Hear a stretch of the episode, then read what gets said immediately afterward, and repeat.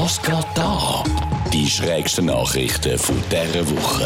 In Irland haben zwei Männer versucht, die Pensionszahlungen eines verstorbenen Rentners zu ergaunern, indem sie mit dessen Leichnam zur zuständigen Stelle gingen. Leider kein makabrer Witz, es ist tatsächlich so passiert. Einer von den beiden Männern habe zuerst noch versucht, ohne den Rentner das Geld überzukommen.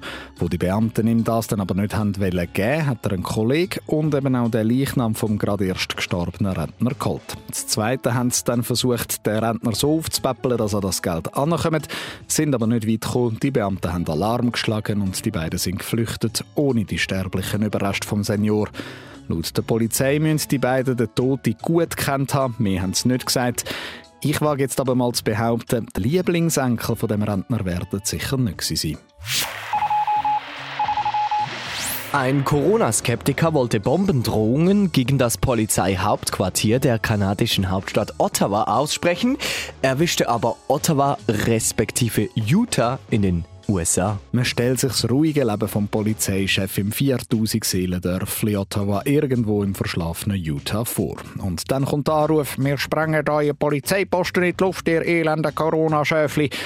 Aber richtig absurd ist ja dann, dass der Typ, der da droht hat, sogar selber aus den USA ist und auch noch ein zweites Mal angerufen hat, weil er offenbar wirklich nicht kann richtig Telefonnummern googlen Man hat ihm dann freundlich erklärt, er habe jetzt gerade zweimal zu Ottawa, Utah angerufen und man habe ihn also ausfindig gemacht und melde ihn der eigenen Staatsanwaltschaft und auch der kanadischen Behörden.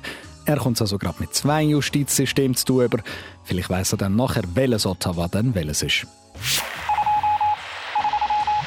Eine erzkonservative US-Abgeordnete hat die Geheimpolizei der Nazis mit einer kalten spanischen Suppe verwechselt. Gestapo, Gaspacho, ja, kleinen, aber feinen Unterschied sollte man vielleicht kennen. Also allgemein als Mensch, der mal eine Schulbildung genossen hat, sicher aber als gewählte Volksvertreterin. Aber es ist eben auch nicht das erste Mal, dass sich die unglaublich nationalistische Marjorie Taylor Greene so mit Schwung in ein Fettnäpfchen setzt.